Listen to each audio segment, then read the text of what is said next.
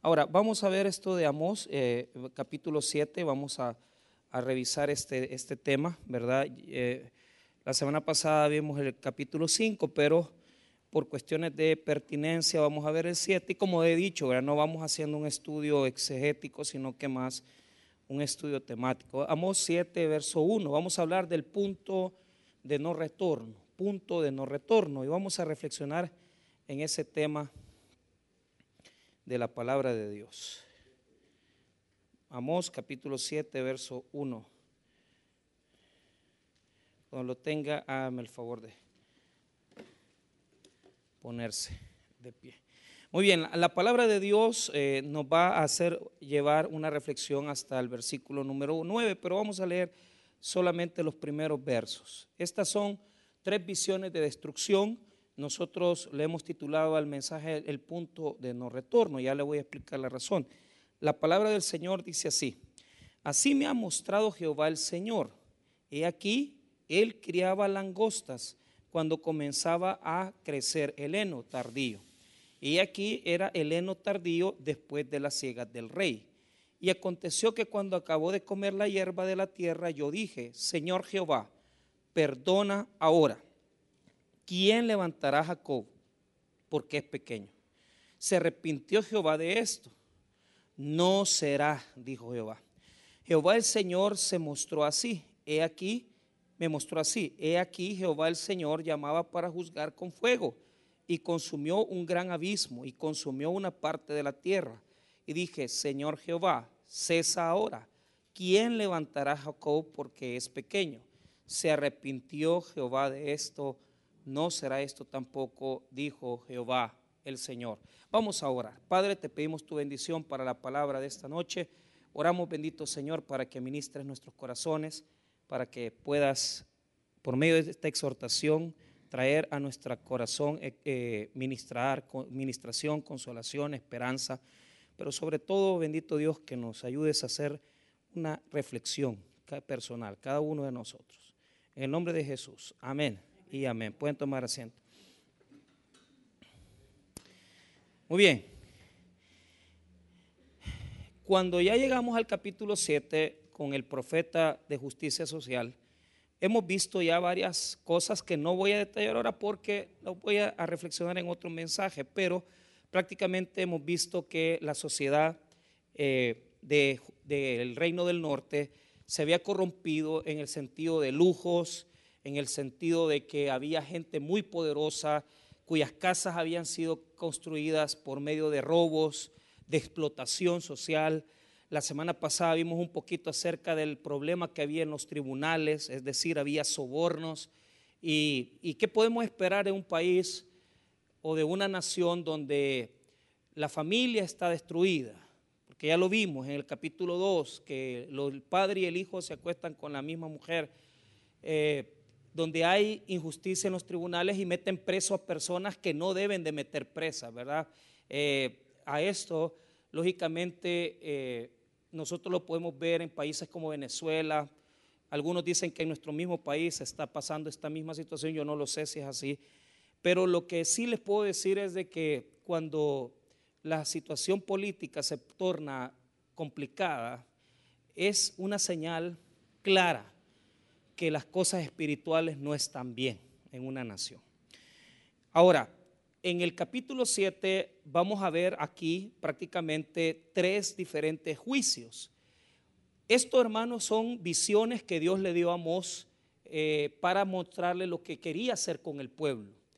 Y nos recuerda aquella intercesión poderosa de Moisés cuando en el Antiguo Testamento, en los mismos textos, capítulo Éxodo, capítulo 32 más o menos, eh, Moisés tiene que interceder por el pueblo porque Dios quería destruirlo. Entonces, aquí una de las funciones proféticas es que el, profeta Amós tiene que interceder por la nación. O sea, la nación está tan desquebrajada, está en ruinas, moralmente hablando.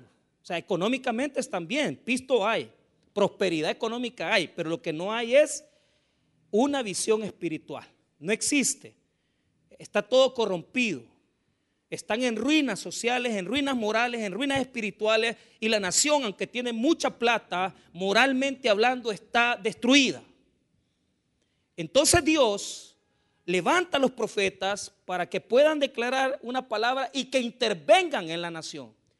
Si es posible, la otra semana vamos a hablar de cómo Amós va a llegar ante la corte y ante las grandes autoridades del pueblo a denunciar la injusticia del rey.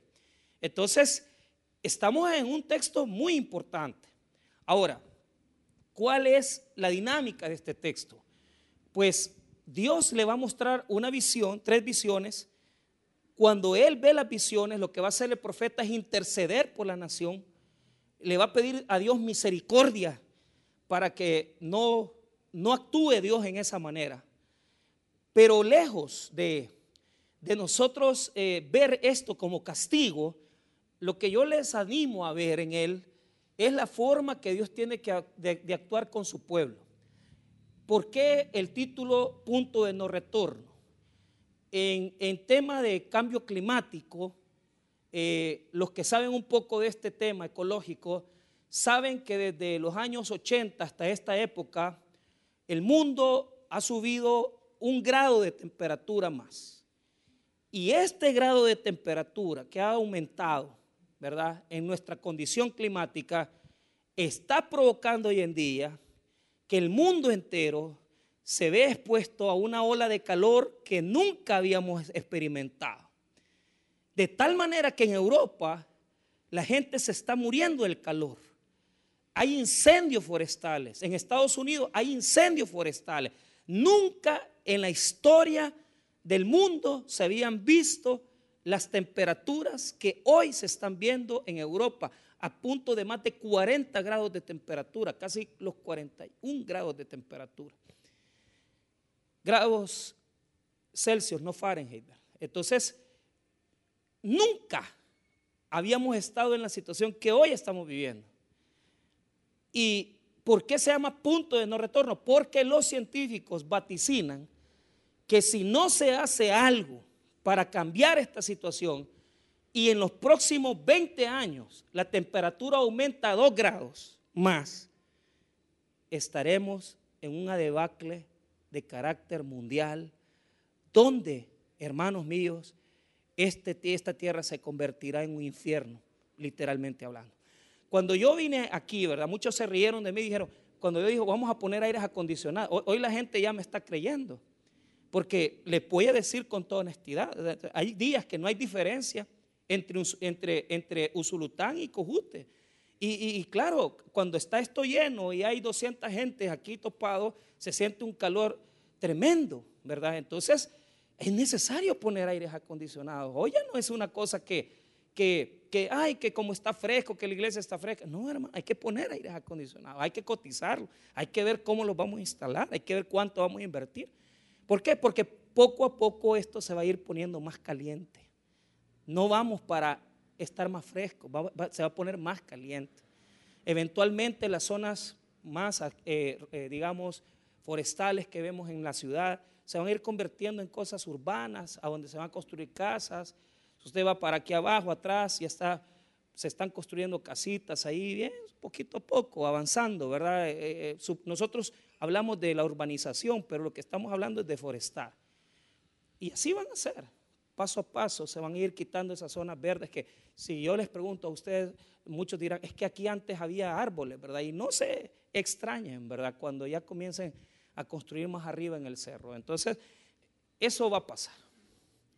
¿Por qué? Porque el mundo no va para mejor. Ahora, llega un momento donde usted puede detener eso y donde si usted y yo ponemos de nuestra parte, vamos a poder detener esos cambios climáticos. Pero la reflexión que yo traigo no es con respecto al clima, es con respecto a Dios. Porque en los textos que estamos viendo hoy, usted se va a dar cuenta las etapas de la misericordia de Dios. Eh, hasta qué punto Dios tolera, hasta qué punto Dios aguanta y hasta qué punto ya no hay regreso. donde ya no puedes, igual que el clima, ¿verdad? Si, si usted sigue que tirando basura, si seguimos haciendo deforestación, va a llegar un punto donde ya no vamos a recuperar el ecosistema. Igual a Dios. Después que le topas la cuerda a Dios, ya no hay cómo regresar. Ya no hay cómo venir de regreso. Y eso es lo que nos va a mostrar el juicio de estas tres figuras que el Señor nos va a permitir ver en esta noche. Entonces, vamos a ver la primera visión que le fue revelada a Amós. Estamos en casi eh, en una etapa en el libro donde ya Amós ha denunciado la injusticia en los tribunales, la injusticia en, eh, en la cuestión comercial, la injusticia, hermano, por parte de los sacerdotes, la injusticia de parte de las mujeres, las, mujeres, las vacas de Bazán, ¿verdad? Que, ah, que, que, oprimen a sus maridos, los hombres también que hacen cosas y fechorías terribles. Entonces ahora estamos en el capítulo 7 y él ve que viene por delante un juicio tremendo. Ahora, quiero que note este primer juicio, es el juicio de las langostas. Y aquí hay dos cosas muy importantes en el texto. En primer lugar, vamos a notar una palabra importante en lo que respecta a la ciega del rey. Ahí ese es un detallito importante que hay que denotar. Mire bien, así me ha mostrado Jehová. Es decir, es una visión, es una revelación el Señor. He aquí, él criaba, es decir, Dios tenía ya preparada una plaga de langostas. ¿Para qué? Cuando comenzaba a crecer el heno tardío. ¿Cuál es el heno tardío? cada cierto tiempo en Israel se consideraba sacar una cantidad de heno de parte de los agricultores y de parte de los que criaban ganado para que este heno fuera llevado a la corte del rey y que el rey pudiera darle comida a sus, vacas y que en la corte del rey no faltara comida, porque lógicamente si no hay cómo alimentar el ganado, si no hay cómo alimentar el ganado, no hay comida.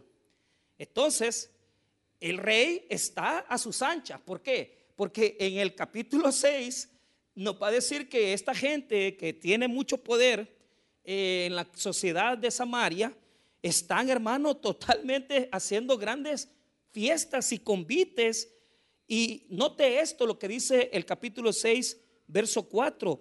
Duermen en camas de marfil y reposan sobre su lecho y comen los corderos del rebaño y los nodillos de en medio del engordadero. Entonces, e, e, ellos están comiendo, están en camas de marfil. ¿Se puede usted imaginar, hermano, tener una cama de marfil? O sea, e, es algo ostentoso. En los años 80, una de las acusaciones que le hicieron, que hizo Jimmy Swaggart a Jim Baker del, club, del club PTL, Praise the Lord, que nosotros lo conocemos como Club 700, es de que Jim Baker ocupaba las ofrendas de los hermanos de Praise the Lord para que en las, en las, en las perreras donde dormían sus, sus, sus perritos tenían enchapes de oro. Entonces, esa denuncia hizo que a Jim Baker lo metieran preso, porque cuando fueron a ver su auditoría, salió fallando, faltándole dinero. Estaba agarrando plata de los hermanos para vivir una vida ostentosa. Entonces, aquí hay una cosa. El rey está comiendo bien. Los poderosos de Samaria están comiendo bien. Pero note lo que dice el versículo 1. Dice que Dios va a mandar una plaga de langostas cuando crezca el heno tardío. O sea, el rey ya sacó lo de él. Ya le dio de comer a sus vacas. Coma. Punto y coma, perdón. Versículo 7.1 capítulo 7.1. Y he aquí el, el heno tardío después de las ciegas del rey. ¿Qué quiere decir? Que la plaga no se iba a comer lo del rey, se iba a comer lo del pueblo. Si el pueblo no tiene para darle heno a sus animales, el pueblo iba a aguantar hambre. El siguiente año iba a haber una gran hambruna. El tema de la langosta no era que una plaga de, langosta, no, el tema era que se iba a comer lo del pueblo, señores. No, el rey está bien. Los poderosos de Samaria están bien. Ellos tienen para ir a comprarse un plato de comida a Hacienda Real. Yo no critico que si alguien aquí puede, pues yo voy a comer ahí, pero invitado, lógicamente. Pero, ¿cuál es el problema? Pagar 30 pesos por un plato de carne.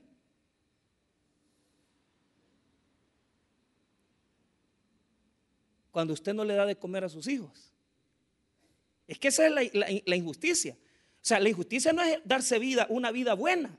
Una vida buena es, es, agradable a Dios. El problema es cuando usted solo usted la busca y no le ayuda a nadie. Ese es el problema que está denunciando el verso, el texto bíblico. Entonces, si tenemos una vida buena, pero nuestros hijos pasan hambre, o al revés, aquí hay hijos que están bien parados, tienen buenos trabajos, pero no le ayudan a sus papás. Entonces, ¿qué pasa ahí? Pues hay injusticia. Entonces, ese esa es el gran dilema del libro. Que uno no puede ponerse a comer. Los grandes cortesanos, los grandes poderosos de Samaria, están comiendo bien porque ellos tienen la comida, pero los que van a aguantar hambre son el pueblo. Entonces aquí el profeta ve que va a haber una gran hambruna. Y esto solo va a afectar a quienes? Al pueblo. A los cortesanos no les va a afectar. A, los cortesanos no les... Ellos tienen sus camas de marfil, hacen grandes banquetes. Mire, mire la vida ostentosa que llevan. Versos 5 y 6 del capítulo 6. Capítulo 6, versos 5 y 6. Mire, gorjean al son de la flauta e inventan instrumentos musicales como David. Pasan cantando rancheras, pasan cantando grandes canciones ahí cuando están comiendo. Son poetas. Ah, no, ellos tienen tiempo porque los que están trabajando es el pueblo. Pero note el verso 6 del capítulo 6, note esto. Beben vino en tazones y se ungen con los ungüentos más preciosos y no se afligen por el, quebrantamiento de quién. Entonces, ¿cuál es el pecado de ellos? Que no se dan cuenta que la gente está aguantando hambre. Entonces, vuelvo a repetir, una vida de comodidades no es problema. El problema es cuando a tu alrededor hay miseria. Y si tenés a un hermano que aguanta hambre, ayudarle. A un hermano en sangre para comenzar. No seamos tan religiosos. Hay que mire que el hermano no tiene. Tu familia, ¿cómo la tenés? Tu familia, ¿cómo la tenés? ¿Sos egoísta? ¿Sos una persona que solo piensa en tu bienestar?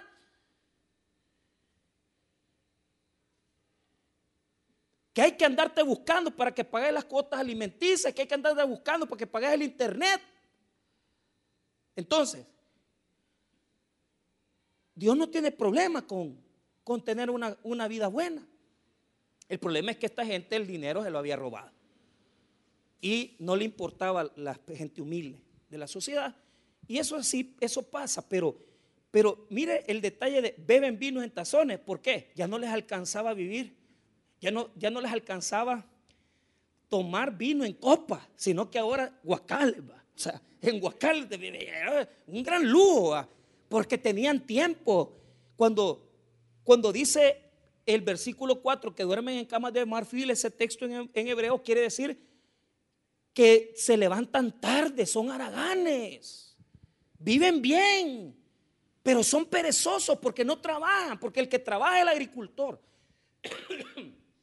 Vuelvo a repetir, no es malo, el problema es la explotación. ¿Me entiende? Le voy a dar un ejemplo. Cuando yo estudié Derecho Agrario, que ya no lo dan en las universidades, a mí me lo dio el doctor Magno Tulio Rodríguez. Él fue uno de los precursores de la reforma agraria con el ingeniero Napoleón Duarte. Y la reforma buscaba que hubiera equilibrio social, que la tierra se dividiera en partes iguales. Pero ¿cuál era el punto? Allá había la finca, la, la hacienda La Carrera en Usulután y el señor Rice, ahí cuidaban a los campesinos. O sea, les daban buen medicamento, tenían, tenían, perdón, tenían doctores, le daban la gente comida, ellos trabajaban y estaban bien. ¿Qué pasó? ¿Qué pasó con esa situación? Cuando, se, eh, cuando vino, eh, eh, cuando vino la, la, aplicación de la reforma agraria, que ya sabían que era un fracaso, porque en Chile y en otros países de, la habían visto, el mismo doctor Magnotulio contaba que cuando ellos habían ido a ver, porque ellos antes de aplicar la reforma agraria fueron a ver, en la misma, en la misma champita donde dormía el campesino, la gente no quería dormir en la champa, quería dormir en hamaca afuera de la, de la champa. Y se quejaban porque cuando se le daba la propiedad al, al agricultor, ellos la perdían, la empeñaban, la vendían. Y total que parecería ser que no tenían, ¿verdad?, la sabiduría para administrar el recurso. Y eso fue lo que pasó. Se echaron la, la, hacienda a la carrera. El, campesino perdió los beneficios que les daba porque el Señor los trataba bien, don Juan. Yo no estoy diciendo que, que mire, que no, yo no estoy empoderando al que, no, no, no. Lo que estoy diciendo es que no siempre hay gente deshonesta e injusta. Hay gente que sí busca el bien de sus empleados. Y hay gente que busca el bienestar de, del que trabaja para con ellos. Hay gente que a mí me dice, mire, trabajar con él es una maravilla porque nos paga, eh, eh, en, junio nos da un, sueldo extra, en diciembre nos da otro sueldo extra. Qué bonito cuando hay gente que comparte, ¿verdad? Lo que tiene. Entonces, tener comodidades y poder tener eso está bien, pero hay que compartir con los demás. Y eso es lo que Dios está denunciando. Que la casta de los cortesanos eran demasiado acomodados y, vivían en un lujo ostentoso y no se daban cuenta de la necesidad de la gente que estaba alrededor de ellos. Entonces, la primera plaga iba a afectar al campesino, a los reyes no los iba a afectar. Entonces, ¿qué hace Amós? Mire el versículo número 2 y 7.2. y aconteció que cuando acabó de comer la hierba la tierra, o sea, ya Amos ve que había una gran, una gran hambruna porque ya no iba a haber qué comer. Entonces vino ante Dios y aquí está la intercesión del profeta. Mire qué importante. Yo dije, Señor Jehová, perdona ahora. ¿Quién levantará a Jacob porque es pequeño? Aquí, hermanos, estamos en una situación en la primera etapa del juicio donde uno puede pedir perdón y arrepentirse. En esta etapa vemos a un Dios maravilloso que al ver nosotros que estamos actuando de una forma incorrecta y darnos cuenta que estamos fallando, podemos acudir a Dios para pedir el perdón. Cuando nosotros vemos esta etapa, estamos viendo, hermano, una etapa donde hay una sensibilidad de parte de Dios que a la persona que pide el perdón divino se le otorga con facilidad porque se da cuenta de su falla. Entonces, Amós está pidiendo perdón por el pueblo. El pueblo no le está pidiendo perdón a Dios. Es Amós el que está pidiendo perdón. Aquí es donde todos deberíamos de vivir. En esta misericordia de que cuando la regamos pedimos perdón y, volvemos a recuperar la amistad con Dios. Qué bonito aquellos que no es necesario que terminen de revolcarse en el pecado para volverse a Dios. ¿Por qué razón? Porque en este momento es donde aquella persona puede decir, si yo cambio, Dios cambia conmigo. Podemos decir que Dios está en una actitud de poder decirle a, la persona, si vos sos diferente conmigo, yo te doy una oportunidad. Yo he pensado en castigarte, pero si cambias, si cambias, si te das cuenta a tiempo, te voy a dar chance para que hagas las cosas diferentes y para que puedas tener mi, mi perdón y que tengas mi amistad. Mire, a esta etapa del juicio podemos llamarle la etapa de retorno, porque es un momento donde no, no perdemos grandes cosas. Sí hemos perdido la amistad con Dios, hemos perdido la comunión con Él, pero todavía no nos hemos paseado en la gente. Todavía no hemos hecho daño a la gran cantidad de personas. Todavía podemos recuperar la amistad de Dios y recuperar lo que estamos perdiendo o a punto de perder. Aún Dios no te quita nada. Aún Dios no te toca lo que te duele. Aún Dios no te toca lo que a ti te interesa más. Por lo tanto, es un punto donde uno puede regresar en amistad con el Señor sin grandes pérdidas humanas ni económicas. A esto nosotros le llamamos el arrepentimiento para reconciliación con Dios. O sea, es aquel arrepentimiento que debemos de tener todos los días.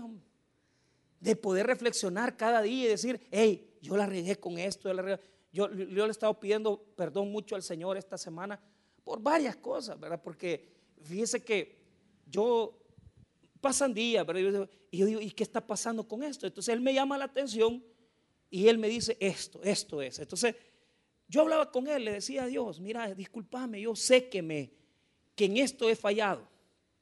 Dame una oportunidad de levantarme. ¿He perdido algo? No. ¿Me llamó la atención? Sí.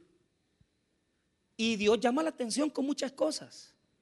Con dolores, con palabras, con detalles en la vida. Pero ¿cuál es el problema? Que hay personas que no entienden en ese momento y como no quieren oír la voz de Dios, se extralimitan y pasan a la segunda etapa, que es la etapa de la compasión. La primera etapa es la, parte de la reconciliación y pedir perdón. La segunda etapa es la compasión, ya se la voy a demostrar. Solamente quiero que darle un ejemplo de cómo Dios cambia cuando nosotros cambiamos. Pero antes de eso, Note que el profeta Mos le dice, perdona ahora. Mire lo que dice el verso 2, 7, 2. Y aconteció que cuando acabó de comer la hierba la tierra, yo dije, Señor Jehová, perdona ahora. ¿Quién levantará a Jacob? Porque es pequeña. O sea, ¿qué está diciendo el profeta Mos? Mira, si vos haces esto, se van a morir los pobres se va a venir a morir la gente que de hambre, por supuesto, la gente que no tiene. Pero ojo con esto, quiero que note que en este, en este juicio todavía queda gente viva. O sea, hay una parte que es afectada y la otra parte no es afectada. ¿Por qué? Porque la sociedad de los cortesanos, ellos no van a ser afectados. ¿Quiénes van a ser afectados? Los pobres. Entonces, así es el juicio. Si vos dejas que las cosas se vayan por delante, vas a perder. No lo vas a perder todo, pero te van a tocar algo que te duele. Y te va a doler en tu corazón que te lo toque el Señor. Entonces, ¿por qué se llama el punto de retorno? El punto de retorno es porque todavía Dios tiene la misericordia de decir, no te voy a acabar, te voy a dar chance. Mire lo que hace Dios en el verso 3. Lea conmigo, diga conmigo, se arrepintió Jehová de esto.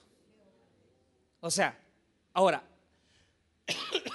¿cómo es el arrepentimiento de Dios? Esto yo lo he explicado, pero no voy a, profundizar. Todas las veces que aparece arrepentimiento en hebreo en el Antiguo Testamento y se aplica al hombre, aparece la palabra hebrea shuv. La palabra hebrea shuv es la que se traduce arrepentimiento en el Nuevo Testamento como metanoia. Pero cuando se aplica a Dios, es la palabra hebrea naham o nakham. Y nakham no es arrepentimiento como el nuestro, sino que lo que pasa, Dios desiste, dice, no me lo voy a acabar, porque Él no se arrepiente, sino que Dios muestra en esta acción una acción de retener su ira y decir, Naham significa detener, compadecerse no significa que ha cambiado, no, se compadece, tiene misericordia y dice, no te acabo, porque me pediste, me pediste perdón a tiempo. Si así fuéramos todos de entendidos, no perderíamos grandes cosas. ¿Por qué? Porque mire lo bonito del verso 3 en la segunda parte, no será, dijo Jehová. O sea, no lo iba a hacer. Va, me convenciste, Amos apelaste a mi perdón, entonces si vos buscas mi perdón, yo te lo doy. Busque el perdón de Dios. Si la anda regando, no espera hasta que lo revienten. Busque el perdón de Dios cuando la riega, hombre. No permita que le comience a, comenzar a bajar puntos el Señor. Porque cuando ya se acaba la cuenta a favor tuyo, porque yo siempre he pensado eso, esa es una herejía mía. Y, yo le llamo la cuenta de bancos. Porque yo sé que como pastor yo he ganado puntos. Por eso es que es una herejía. Esto no lo va a aceptar ningún reformado, ni, ni ninguno. Pero a mí no me interesa que usted lo acepte. Este es el trato mío con Dios. Entonces, como pastor, como predicador, como servidor de Dios, Dios me va a tener paciencia. Probablemente un poco más que a usted. O probablemente no. Por ser pastor me las va a cobrar todas de un solo. Pero te lo voy a decir algo. Yo siento que no es así. Yo siento que Dios tiene una paciencia pero de repente cuando esa cuenta de banco dice, ah, no, y aquí fuiste a ganar almas, me serviste, está bien, tenés puntos a favor. Pero llega un momento donde dice, ya no, te acabaste la cuenta y ahora vengo y te aplico justicia. Herejía, esa es herejía, porque no tengo ningún versículo para sostener. pero como, pero como se entiende que Dios actúa en la vida humana, y Él actúa también acorde a la inteligencia. O sea, eh, eh, si nosotros entendemos que Dios tiene paciencia, quiere decir que por un momento podemos nosotros decir que Dios no nos va a castigar, sino que llegará un momento donde ya toparemos la cuenta, toparemos la cuerda de Dios y Dios vendrá con todo el poder a aplicar disciplina.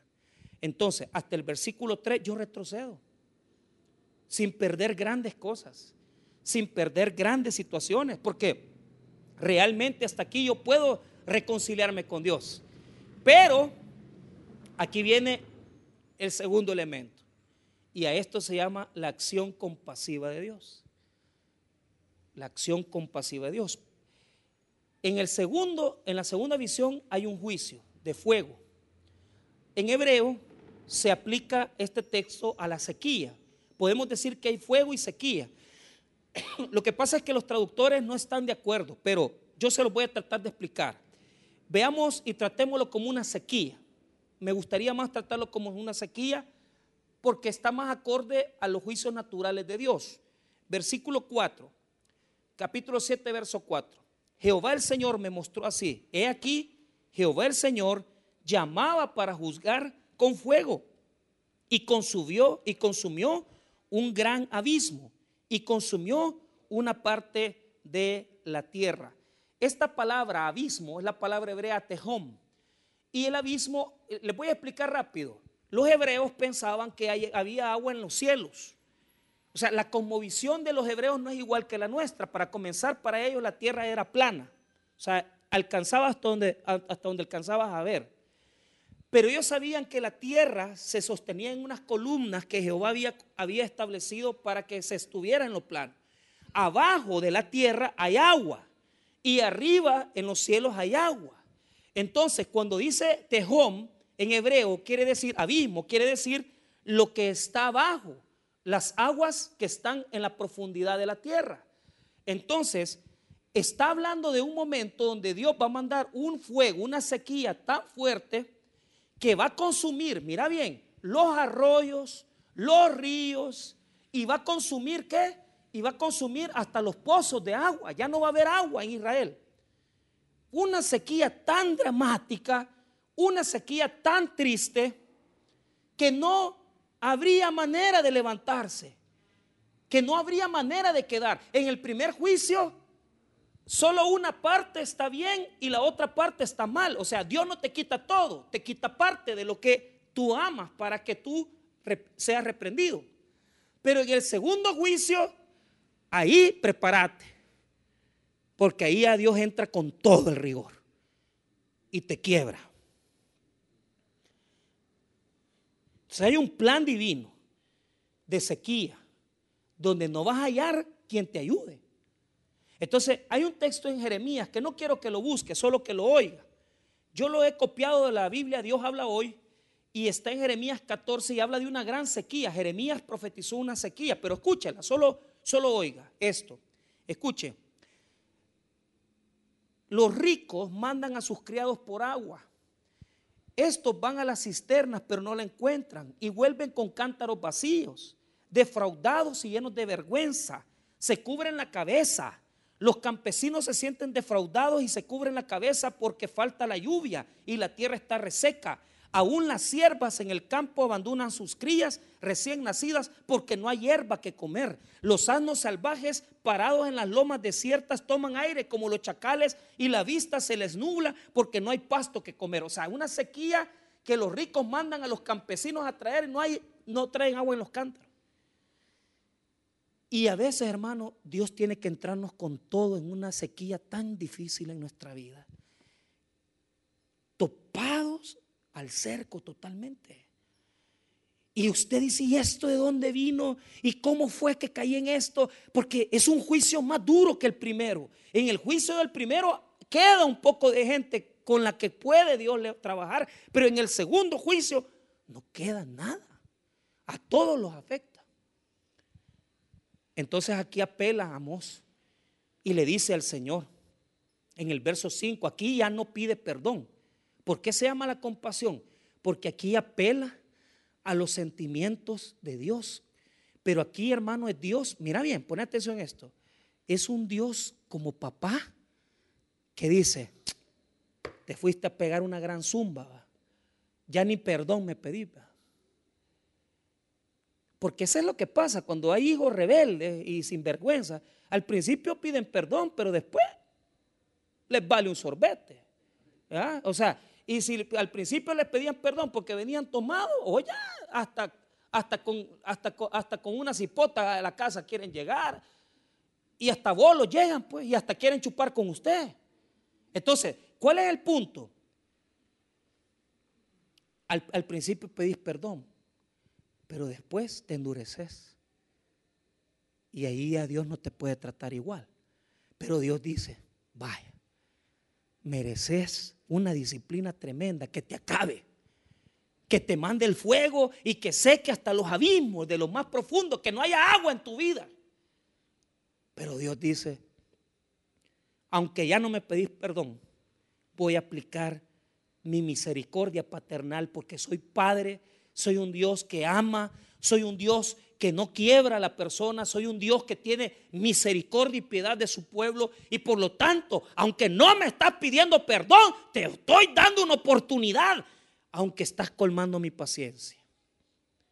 Aquí, cuídate, porque estás a un punto de perder la sensibilidad a Dios, de ya no oír a Dios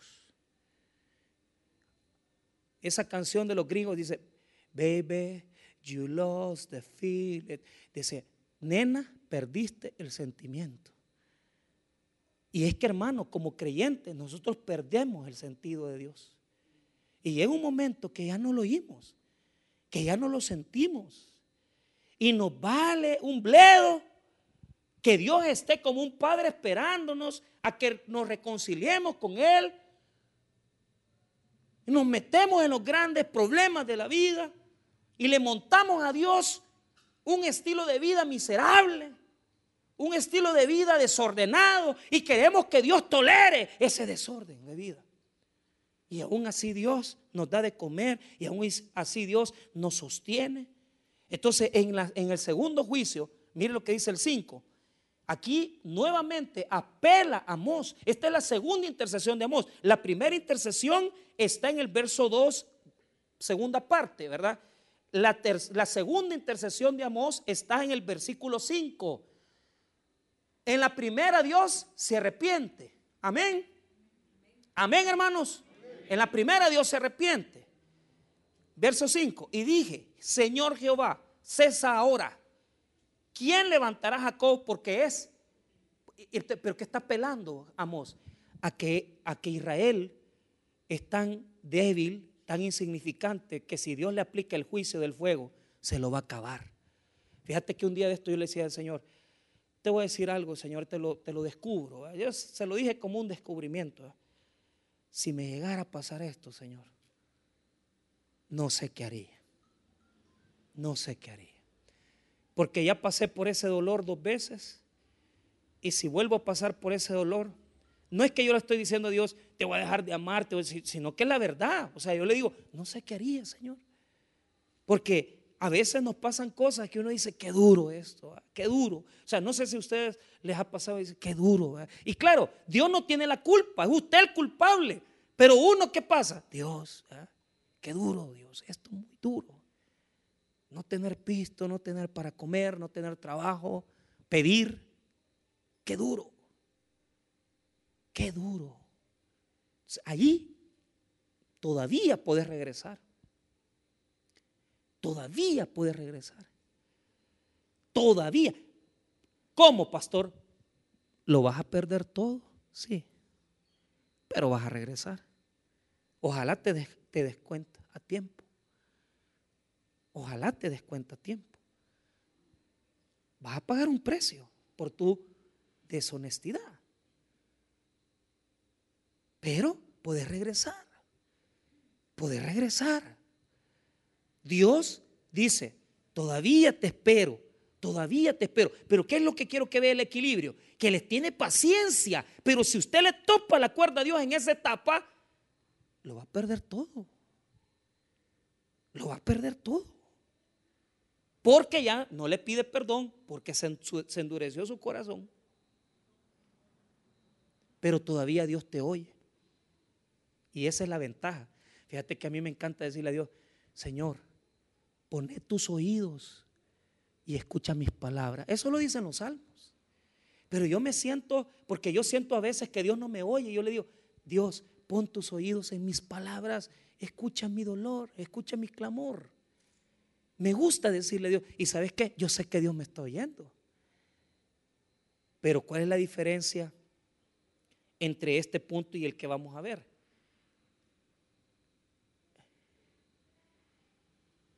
En el primero todavía puedes recuperar. En el segundo, si topas la cuerda, seguís de necio, vas a perderlo todo. Arrepentirte, todavía estás a tiempo. Todavía estás a tiempo. ¿Y qué es perderlo todo? Vas a perder la amistad con Dios. Podés perder tu familia. Podés perder la gente que amas. Y vas a pagar un precio por tu desvarío. A eso le tengo miedo yo. Cuando la factura se viene a nuestra vida. Y Dios dice, no puedes decir que no te avisé. Se aplica aquel versículo precioso que a mí me encanta. Por cuanto llamé y no quisisteis oír. Extendí mi mano y no hubo quien atendiese. Sino que desechaste todo consejo mío y mi reprensión no quisisteis, también yo me reiré. Ahí es el punto de no regreso. También yo me reiré en vuestra calamidad y me burlaré cuando os viniere lo que teméis. Proverbio 1.24. O sea, oiga lo que dice, por cuanto llamé y no quisiste oír. O sea, yo te llamaba, yo te respondía, te daba mi perdón, pero vos fuiste desobediente. Entonces, ¿qué te pasa cuando ya en el versículo 5 todavía puedes recuperarte? y no perderlo todo. Estás en riesgo. Pero si no pones tu sentimiento al lado del Señor, va a venir el embargo. Ojalá Dios mediante que no le llegue el embargo a usted. A mí ya me, me vino varias veces. ¿Y qué es el embargo?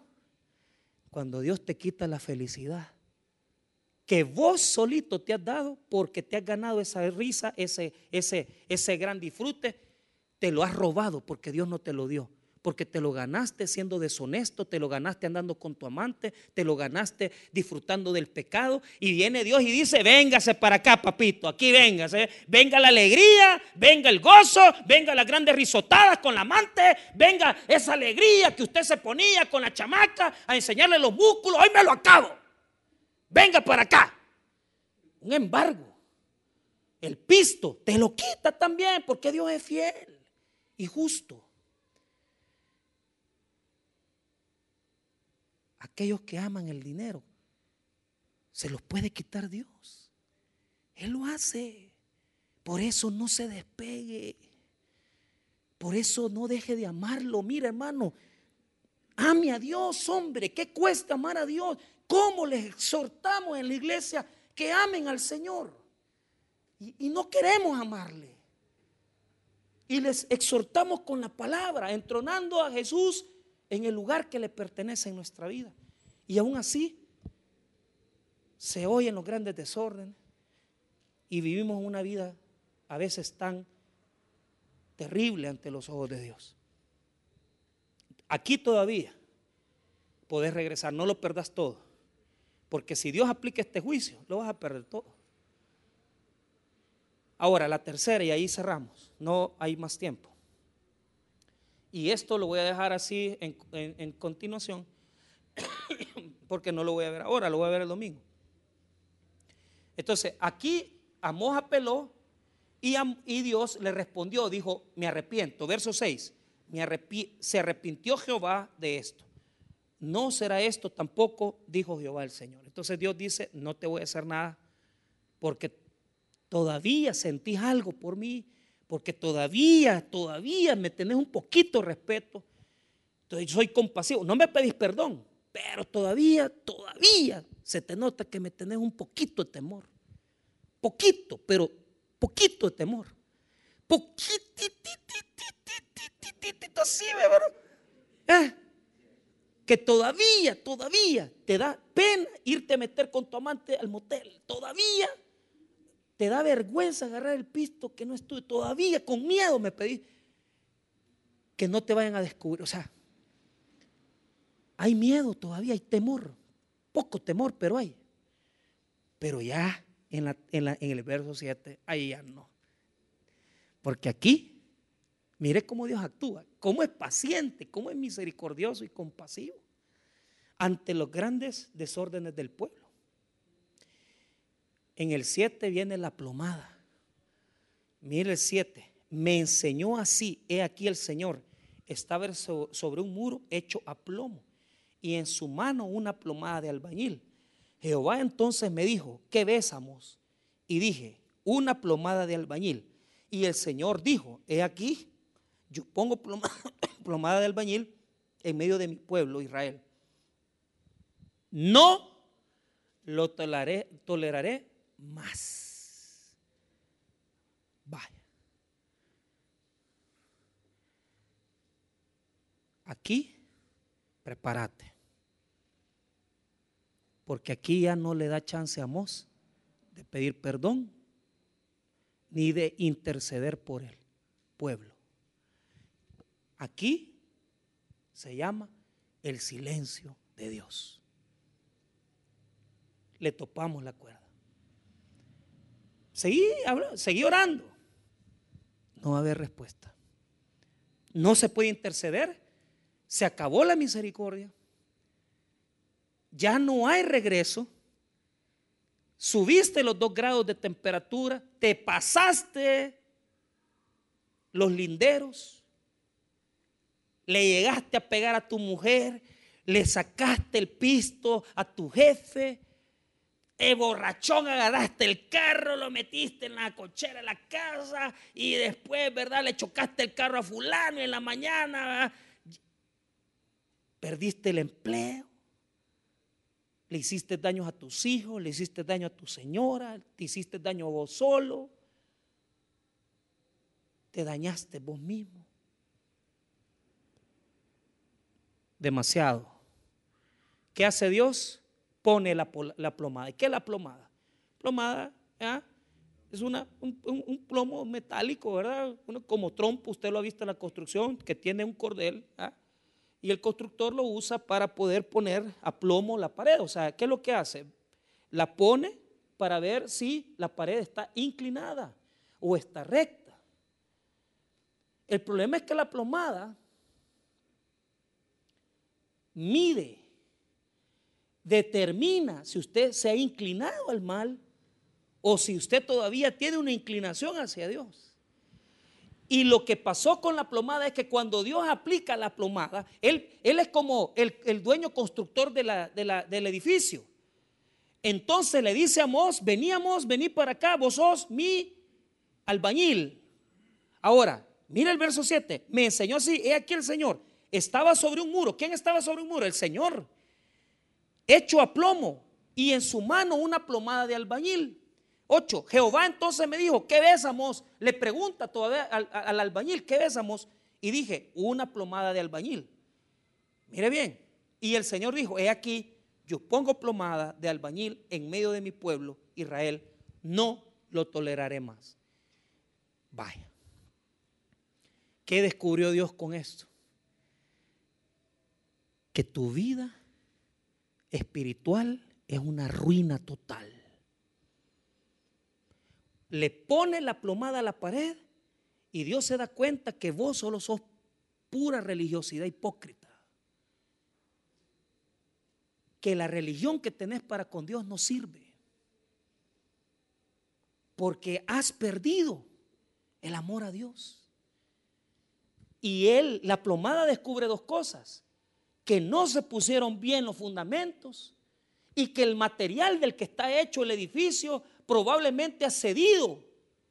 Porque tu vida religiosa es una fachada hipócrita. Tu vida religiosa es una pared que ya no aguanta repello.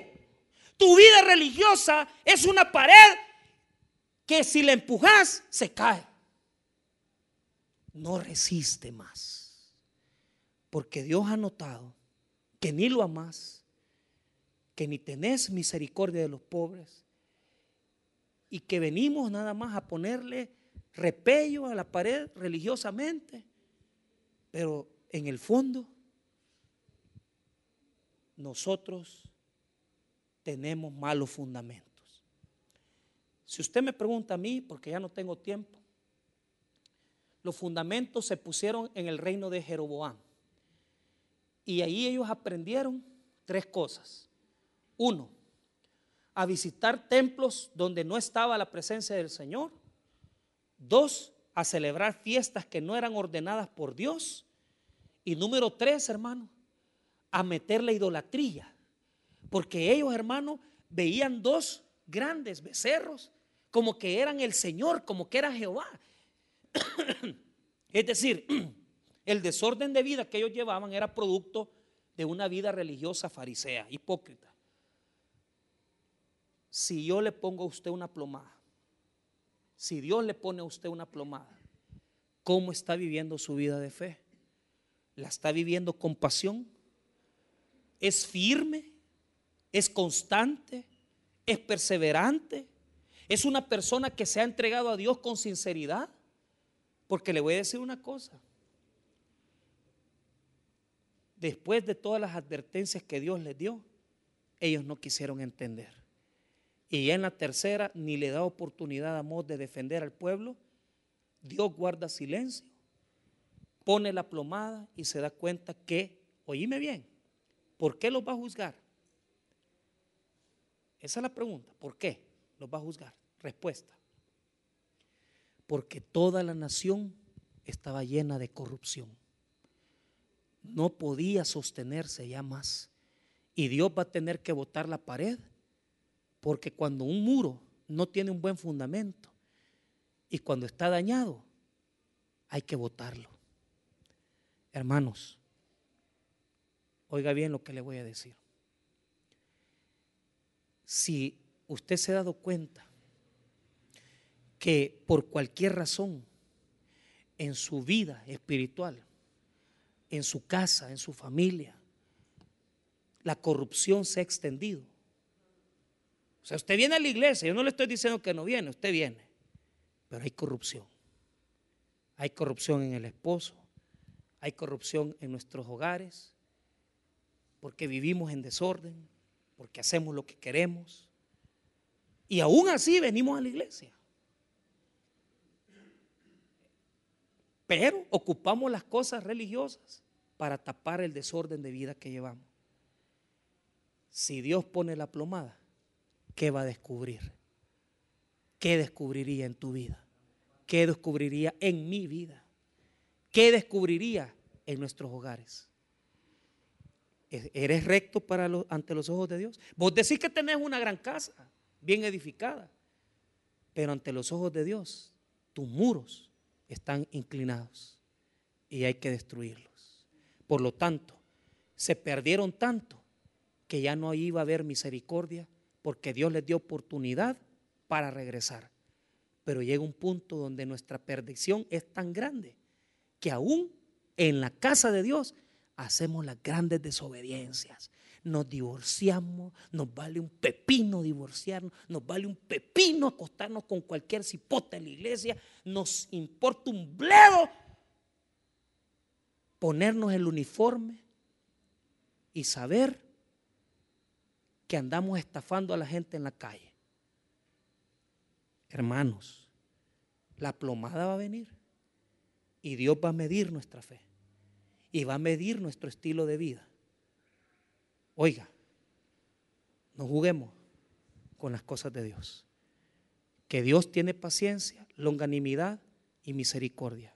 Pero llegará un momento donde pondrá la plomada y si la pared está torcida, la tendrá que botar desde su cimiento. Volvamos a Dios y arrepintámonos. Y no seamos como Israel, que no atendió el llamado de Amós.